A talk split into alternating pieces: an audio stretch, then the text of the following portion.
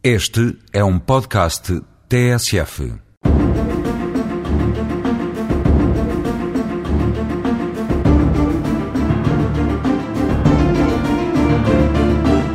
Todos nós sabemos o que é uma vítima, mas se tentarmos encontrar uma definição aceita por todos os que estudam estas matérias, verificamos que é difícil dizer com exatidão o que é uma vítima.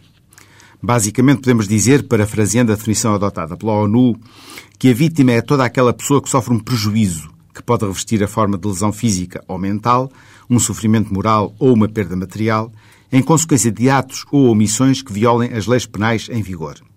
Ou seja, estaremos na presença de uma vítima sempre que exista uma lesão que seja reconhecida como tal por uma terceira pessoa. A importância de apoiar e ter em conta os interesses da vítima resulta do grave impacto da vitimação. Num primeiro momento, por altura da prática do crime, a vítima experimenta um certo número de reações físicas, como um aumento da adrenalina no seu corpo, a aceleração dos batimentos cardíacos, hiperventilação, tremores, lágrimas, sensação de frio ou secura de boca.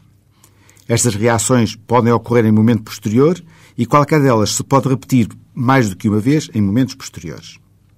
Mais tarde, a vítima vai sofrer outros efeitos físicos como insónias, perturbação do apetite, letargia, dores de cabeça, tensão muscular, náuseas e diminuição da libido. Outra consequência importante da vitimação relaciona-se com o impacto financeiro do crime. Este impacto traduz-se em despesas relativas à reparação da propriedade ou substituição de bens, à instalação de equipamentos de segurança ou ao recurso a serviços de saúde, obtenção de aconselhamento profissional para ultrapassar o impacto emocional, perda de tempo de trabalho ou, em caso de morte, as despesas de funeral. Em alguns casos, a vítima terá mesmo necessidade de mudar a sua residência com as naturais consequências financeiras de uma tal mudança.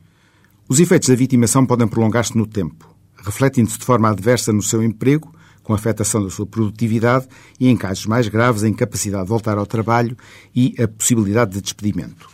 E, efeito não menos grave, será a afetação da própria vida familiar da vítima e os impactos financeiros que a vitimação vai ter sobre o agregado familiar da vítima. Todos estes efeitos permitem compreender a necessidade e a importância de apoiar a vítima após a prática do crime.